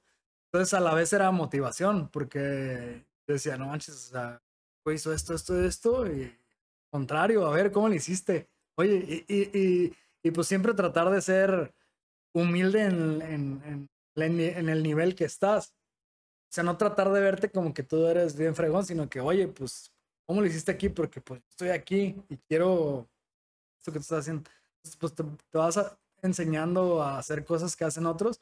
Y lo padre era que eran muchas profesiones, entonces no estaba como tan viciado al arquitectura, entonces me abría el panorama de otras cosas, cómo se relacionaban ellos con, para conseguir clientes, cómo hacían su publicidad, cómo hacían varias cosas que era distinto a como lo hace un arquitecto. A huevo. Y entonces, ¿qué es lo que, o sea, en qué momento decides salirte del segundo despacho? ¿Tú te, ya sentías, te sentías listo o qué fue como el, sabes, como lo que te empujó a decir, ya, porque ya tenías en tu mente, ya quiero emprender? Sí, pues en el otro despacho también me pasó un poquito lo del principio y yo siento que yo ya no estaba en una edad, o por lo, por lo mismo que te digo, yo ya me sentía que iba tarde, pues yo ya no me sentía en una edad de ganar lo que me ofrecían ahí. Pero como yo ya me había como dispersado de la arquitectura, no podía llegar y, oye, quiero un sueldo de 20 mil pesos ahorita. Entonces yo dije, ¿cómo le hago para que me pagan como 8 o 10 mil pesos? Y yo lo que quería era ya estar otra vez en un despacho. Entonces yo le dije, ¿cuánto tienes ahorita para alguien? No, pues tengo tanto. ¿En qué te ayudo? Yo te ayudo. Y yo te ayudo a generar más. Entonces empecé a trabajar y luego como que la chamba no iba este, para generar más para todos. Entonces yo intenté como dos, tres veces hacer comentarios así como de que, oye, pues yo les ayudo también a vender más proyectos o algo, porque quería ver si jalar algo más dinero, ¿no? Y, la respuesta que, que, pues es buena para alguien que también como que se va inmiscuyendo, pero yo ya sentía que iba tarde, era de que no, pues tú ten paciencia, nos va a estar yendo mejor y poco a poco vamos a ganar. Entonces dije, no, yo ya quiero, este, entonces yo empecé hacer mis investigaciones, que son las que ahorita doy en el curso, de que a ver cómo venden proyectos, cómo todo. Empecé a hacer mi tesis todo ese año, termino mi tesis y digo, pues esto es un curso para la gente, pero a la vez ya son mis herramientas para yo hacer mi despacho. Y me salí hasta la fecha ahora sí ya no. Y así te saliste y dijiste, voy a fundar un despacho. En algún momento alguien me dio a hacer un logo y me gustó mucho, entonces ya más o menos traía como mi imagen, ya luego empecé a ver cómo lo iba a hacer, a sacar el nombre, empecé a ver qué es lo que quería, pues estuve desarrollándolo la idea mucho tiempo. Pero a la vez no se me hacía lo más importante, yo lo que estaba cocinando en los últimos seis meses que yo estuve ahí, cómo fregados se consigue un cliente. Claro, es justo la pregunta. Porque además yo tenía en mi mente, dije, ok, si yo consigo un cliente que me dure seis meses, un año, porque eso es, eso es lo, como lo que te comentaba el ingeniero, es lo difícil, pero a la vez lo padre de la arquitectura. Que, pues sí, son proyectos que no te duran toda la vida, pero son proyectos largos. Tú, si alguien te da la confianza, la oportunidad de que la vas a construir su casa, tienes trabajo para un año, para seis meses, depende del tamaño de la casa. Y dije, con que consiga uno, me quemo las pestañas para conseguir el otro en seis meses. Pero tengo que tener un cliente. Entonces, ese fue como la parte en la que, a ver, ¿cómo fregados le hago para crear mi estrategia para conseguir el cliente. Lo consigo y hablo con mi jefe. Le digo, oye, ¿sabes qué? Tengo este plan. Yo ya no puedo seguir así porque yo quiero generar más. Yo sé que aquí ahorita no, no es el momento. No digo que esté bien o esté mal lo que estamos haciendo aquí. No es el momento para que me pagues más. Y yo quiero buscar este otro lado. Quiero saber si tengo tu apoyo o no. Yo aquí no te voy a dejar hasta que terminemos mis responsabilidades con el despacho. Que en ese momento no eran tantas. Era como que no, pues deja listo esto, deja listo esto y deja listo esto y haz lo que tú quieras. Ok. Ya empecé como a moverme para terminar mis responsabilidades de ese momento. Las termino y empiezo con mío. Ya. ¿Qué tan complicado es conseguir, o sea, cuál dirías que es una habilidad muy importante para poder conseguir clientes? ¿Es hablar? ¿Es este que seas muy técnico? ¿Es este proyectar algún tipo de confianza? ¿O cuál dirías que es una habilidad importante para eso? En, los, en las profesiones en las que cobras mucho dinero, no porque cobres los millones en arquitectura, sino porque una casa, pues, es una inversión muy grande, aunque tu porcentaje de ganancia sea chiquito, pero pues el cliente va a meter de un millón para arriba. Entonces, no es como que muy fácil que alguien confíe en ti y te diga, ah, sí, toma mi millón, ¿no? Haz lo que quieras con él. Entonces, sí es algo de generar confianza. Entonces, ¿cuál es la primera pregunta que te tienes que hacer? ¿Cómo genero confianza en gente? Entonces ya empiezas como a crear tu estrategia. Y ahorita también tengo muy, eh, muy clara mi estrategia de eventos. Yo ya sé cómo conseguir un cliente. De hecho, ahorita tengo parada esa maquinita de cómo conseguir clientes porque no voy a cumplir con expectativas por atiborrarme de trabajo. Entonces, el trabajo que tengo ahorita con el equipo que tengo ahorita eh, me da para sacarlo muy bien.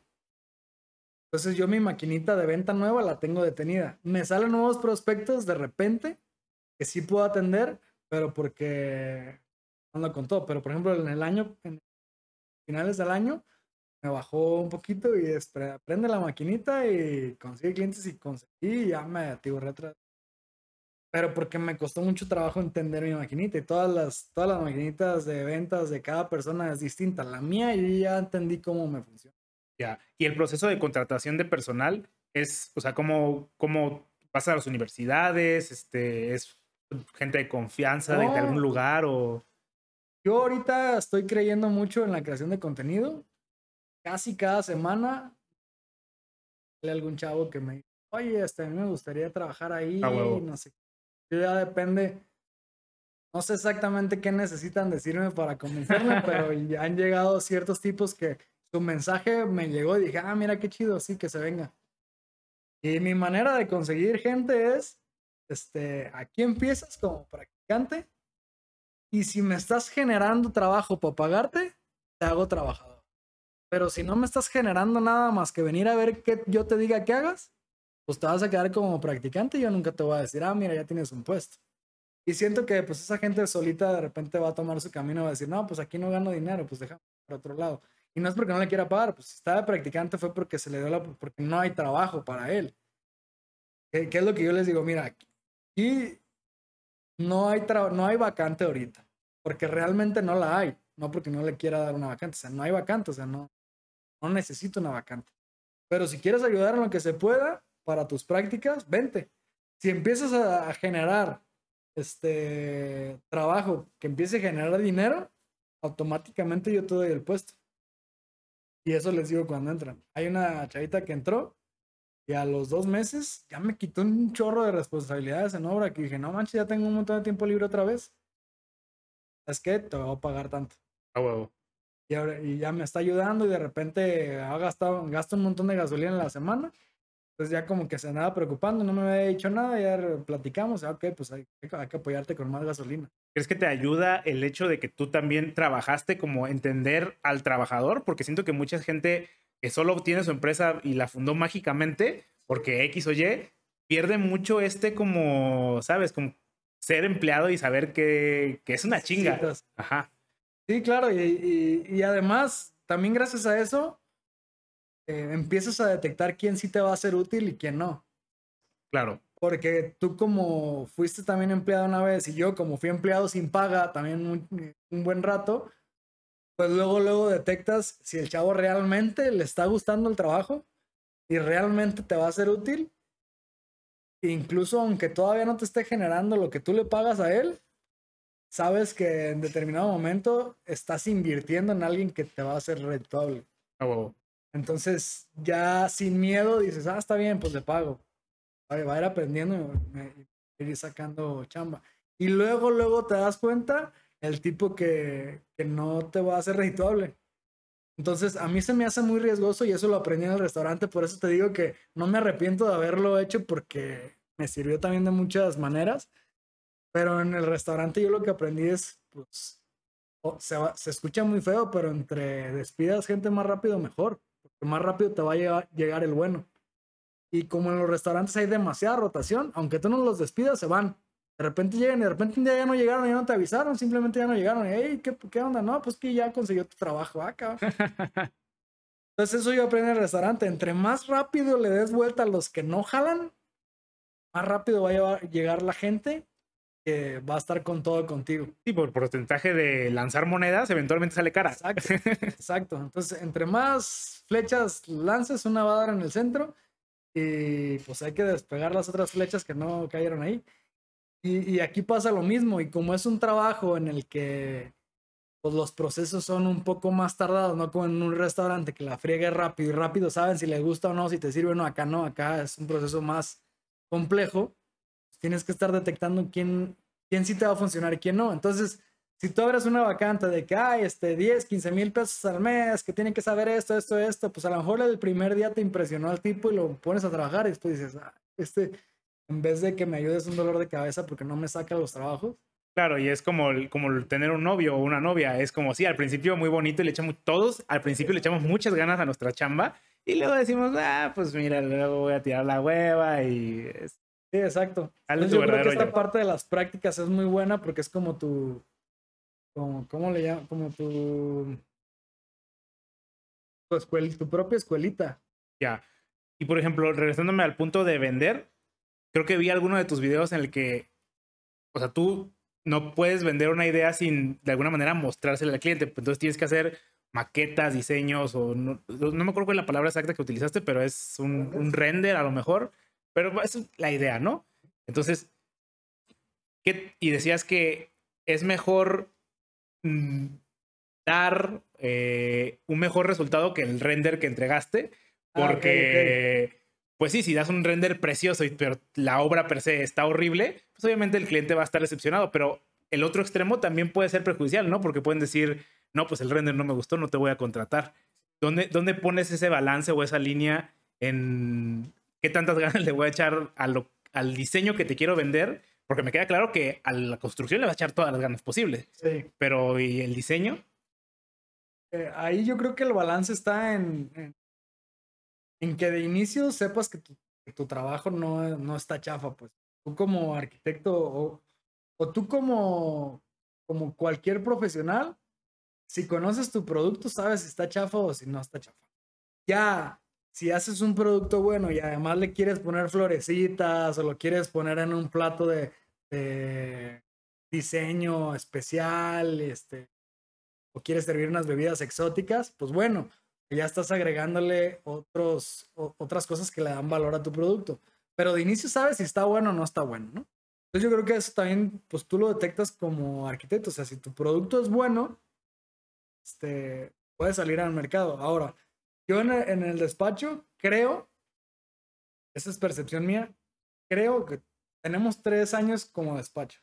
Yo ya tengo rato que estuve en construcción y eso y que, sé que sé hacer las cosas bien, pero como despacho nuevo yo creo que una curva de aprendizaje y que hasta ahorita todos los proyectos que hemos hecho los hemos sacado muy bien. Eh, pero está la espinita ahí de que, a ver, hay renders haces una casa bien fregona y que luego además atrás le pones el atardecer o las auroras boreales que aquí no hay.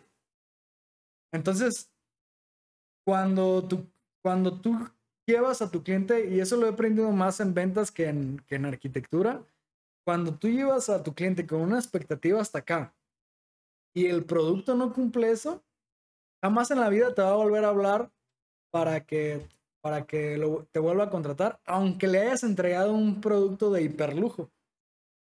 Pero si tú vas llevando a tu cliente con una expectativa hacia arriba, pero no vas a toda velocidad, lo vas llevando, lo vas llevando, lo vas llevando, y a lo mejor de ahí yo ya me paso la obra y voy haciendo la obra, la obra, la obra, y la obra la dejo mejor, aunque sea poquito que, que lo que le ofrecí al principio, es como si, pues tú fueras, tú vas a comprar un libro y tú, tú esperas un libro, ¿no? Pero el que te lo vende te da tu libro con un empaque y con un este, separador. Un brownie. con un brownie y te da una libretita para que tú le dices, ay, güey, este, o sea, es mucho mejor de lo que yo esperaba. Y lo vas a querer volver a contratar, aunque el, el libro del otro sea mejor, esté más bueno, pero te lo contó súper fregón y ya cuando lo leíste no te llamas dando la atención vas a seguir comprando al que su productora a lo mejor un poco menor si tú quieres. Entonces con esa idea yo empecé mi despacho porque yo era nuevo y dije, tengo miedo de no ser el mejor. ¿Qué voy a hacer? Voy a siempre eh, ofrecer con los pies en la tierra pero el producto que entregue tiene que ser mejor de lo que yo ofrecí. ¿Y cuánta gente crees que se te pierde en el que, uh, es que el, el render no está chido, ya no lo voy a hacer? No sé, pero no le doy importancia porque al final yo estoy eh, construyendo los cimientos y yo eh, también lo platicaba con un señor que es experto en ventas 50 años, consultor de ventas. Él me decía, es que hay veces que tú estás subiendo una escalera y si tú das un brinco del primero al décimo escalón, y no le atinas, te vas a caer un montón de escalones y te vas a dar un fregadazo. Pero si tú vas subiendo de uno por uno y te tropiezas en uno, pues te vas a caer uno. Entonces es lo mismo en los negocios. Si tú quieres dar pasos agigantados, los tropiezos van a ser agigantados. Entonces, si te vas yendo así, entonces yo creo que tengo una calidad buena de entrega. Eh, y ahorita, en este momento, no es que no lo vaya a hacer nunca, en este momento no considero que necesite hacer imágenes visuales extraordinarias, porque creo que voy llevando a mi cliente a que termine con una muy buena satisfacción de su producto. Claro, tú no le quieres poner flores a tu taco, tú quieres vender un buen taco. Exactamente. Entonces, y digo, ya siguiendo en esa analogía, pues, ¿a cuáles son a los que siempre regresas, no? Simplemente los que se te hacen bien buenos. Ah, wow. Hablando, por ejemplo, con respecto a los clientes, es mucho, o me imagino que cuando tratas con clientes, los clientes quieren algo y tú dices, hola, eso, este, pues como que no es tan buena idea o no es tan chido. Dejas que los clientes tomen mucho la decisión, tú les mencionas como, hey, a lo mejor esto no está tan chido. ¿Cómo manejas tú ese sentido? Yo, yo tengo muy claro que los clientes son los dueños del proyecto. Y al final tú vas a ser su asesor, tienes que ser firme en tu idea, pero no tienes que ser una barrera para la idea del cliente. Entonces, si, si vas a hacer el diseño de un restaurante y a lo mejor tú crees que va a ser bien fregón la idea que tú tienes, pero él dice, no, es que mi forma de trabajar es, haces esto aquí, cargan acá, el pedido se entrega acá, esto se hace acá, tiene que ir en ese orden este, y yo no quiero mesas porque no quiero, mi modelo de negocio no es ese. Y tú a fuerzas quieres poner un restaurante bien hermoso con unos aquí, con unos columpios y no sé qué fregados. Pues no, o sea, no estás aportando a su intención. ¿Y quién es el que va a pagar? Él. Entonces, tienes al, fin, al final que... Em, ah, al final esto es un negocio y tienes que empatar tu idea lo que él está contratando. Ah, wow. Entonces, bueno, esa es mi filosofía en el despacho, este, ser un aliado del, del cliente. Lo que sí es que nunca te tienes que quedar callado con tus ideas. Yo así a mis clientes sí le digo, oye, este, esto, si lo pones aquí, después te va a traer este tipo de problemas. O si no escoges este material que yo te estoy proponiendo, después, como hay agua por aquí, se va a humedecer, te va a traer tales problemas. Este, si quieres, lo pongo, pero yo ya te estoy diciendo lo que conforme experiencia no está bien hacerlo. Pero pues te digo, al final es como si yo, si yo contrato a alguien de marketing y yo necesito algo en específico, pero él me quiere ofrecer lo que platicábamos hace rato de los micrófonos y eso, pues si tú vas con una agencia, te va a ofrecer la calidad cine para que hagas tu producto, ¿no? Pero dices, Pues no, o sea, yo no quiero enfocarme hasta el 100%, o sea, mi negocio es este, yo esto lo hago por difusión, entonces necesito cosas concisas, rápidas y sencillas, no necesito, sé que lo tuyo es lo mejor que me ofreces, pero yo como cliente no necesito esto.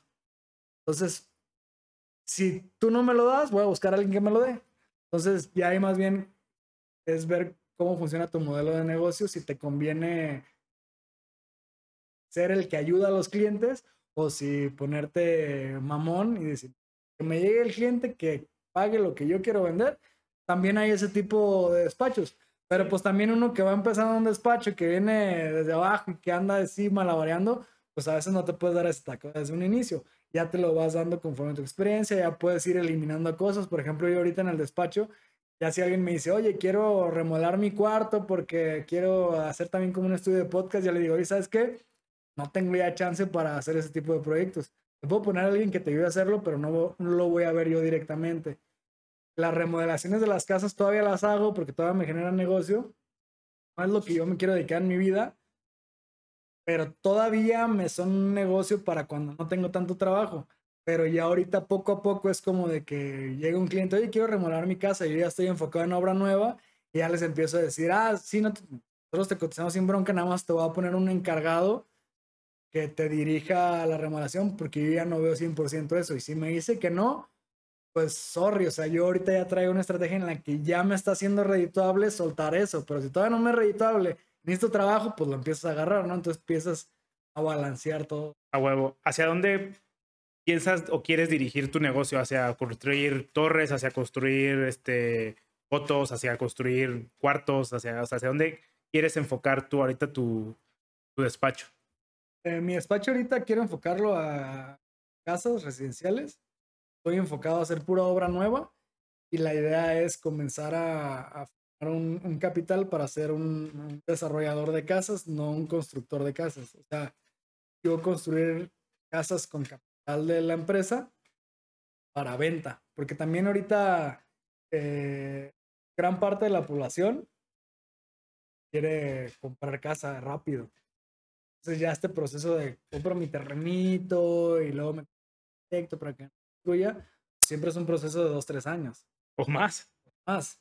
Entonces ya muchas, muchas de las personas ya como que ese proceso ya se lo quieren brincar. Es como que no, mejor busco una casa o un departamento que ya cumpla con mis necesidades y ya me aviento un crédito y lo voy pagando, pero ya, ya me cambio.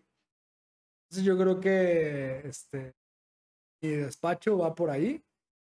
Si se da la oportunidad de unas torrecitas o algo, estamos abiertos a eso, pero la idea es ir a, construir vivienda para venta. A huevo. Normalmente aquí, acercándonos ya hacia el final, eh, damos o hacemos dos preguntas. La primera pregunta es, ¿qué le recomendarías a alguien que quiere estudiar arquitectura? Pues ahorita con el Internet y con toda la gente que quiere empezar a crear contenido, pues que siga, que siga muchas cuentas de arquitectura pero no tanto las cuentas bonitas de Instagram de Alemania y de Dubai, de arquitectos que hacen cosas extraordinarias. Sí que lo sigan porque te empapas de creatividad y, de cosas nuevas, pero que siga mucho a la gente que, que sube de cerca sus procesos.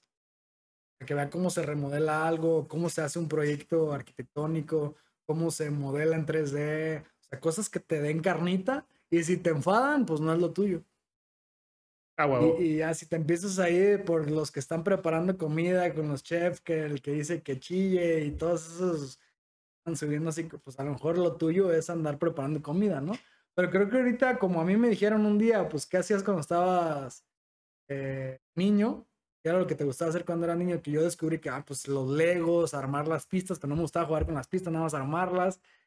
dije, ah, ok, la arquitectura. Pues ahora todo lo que te llama la atención en contenido, te metes a TikTok, tu algoritmo te conoce perfectamente. Si yo me meto a tu cuenta y toda la mía, no vamos a saber que había eso. La segunda pregunta es, ¿qué le recomendarías a alguien que quiere poner un despacho de arquitectura? Ájole, pues que sí se investigue todo lo que pueda. Y, yo, yo a todos les recomiendo que antes de poner un despacho se metan a trabajar en un lugar. A huevo. Que es mejor experimentar en cabeza ajena que empezar a tropezarte. y la verdad es que pues yo creo que hay más gente buena que mala, entonces muchos jefes que tengas te van a querer enseñar cosas. Te van a este, dar cosas en las cosas, todo lo que te pregunten te van a explicar. Entonces yo, yo les recomiendo que entren a un lugar, absorban lo más que puedan de la gente que sabe y en el momento en el que ya no tengas nada más que aprender, si crees que te faltan más cosas por aprender para tu despacho, pues métete a trabajar a otro lado, pero si crees que ya tienes el conocimiento suficiente para armar tu despacho, pues ya sale y ponlo. O que tomen mi curso. Ahí les explicamos cómo se vende, cómo se cobra, cómo se entrega. Y pues es una manera como muy integral en cuanto a cómo conseguir el cliente, cómo hacer tu maquinita de ventas, que es la que yo le llamo, cómo está cobrando los despachos en el mercado, todo eso y cómo. A huevo. ¿Cómo te podemos encontrar, güey? En redes sociales, tienes página de internet, Facebook, TikTok, Instagram, este. Eh, pues sí, digo, lo que más uso es Instagram. Es Alfonso Sánchez-BL. Estoy en el TikTok también con el mismo nombre despacho está como black.lines.rq. Página de internet está igual, blacklinesrq.com y está mi página personal que es alfonso-sánchez.com. A huevo, no sé si hay algo más que te gustaría platicar, algo que nos haya se nos haya olvidado. No, pues nada más, ahí por ahí, si, si quieren saber más de mí, síganme en redes sociales. Comparto procesos de arquitectura, comparto, tengo un podcast también dedicado al sector inmobiliario, se llama Blackline Charlas van a encontrar en Spotify. YouTube ya, pero no está más completo en Spotify. Ah, wow. Pues, eso ando haciendo, o sea, trabajando, compartiendo cómo hago mis trabajos, literal, bien enfocado. Ah, huevo, güey. No, pues muchísimas gracias, güey. Dale, ánimo.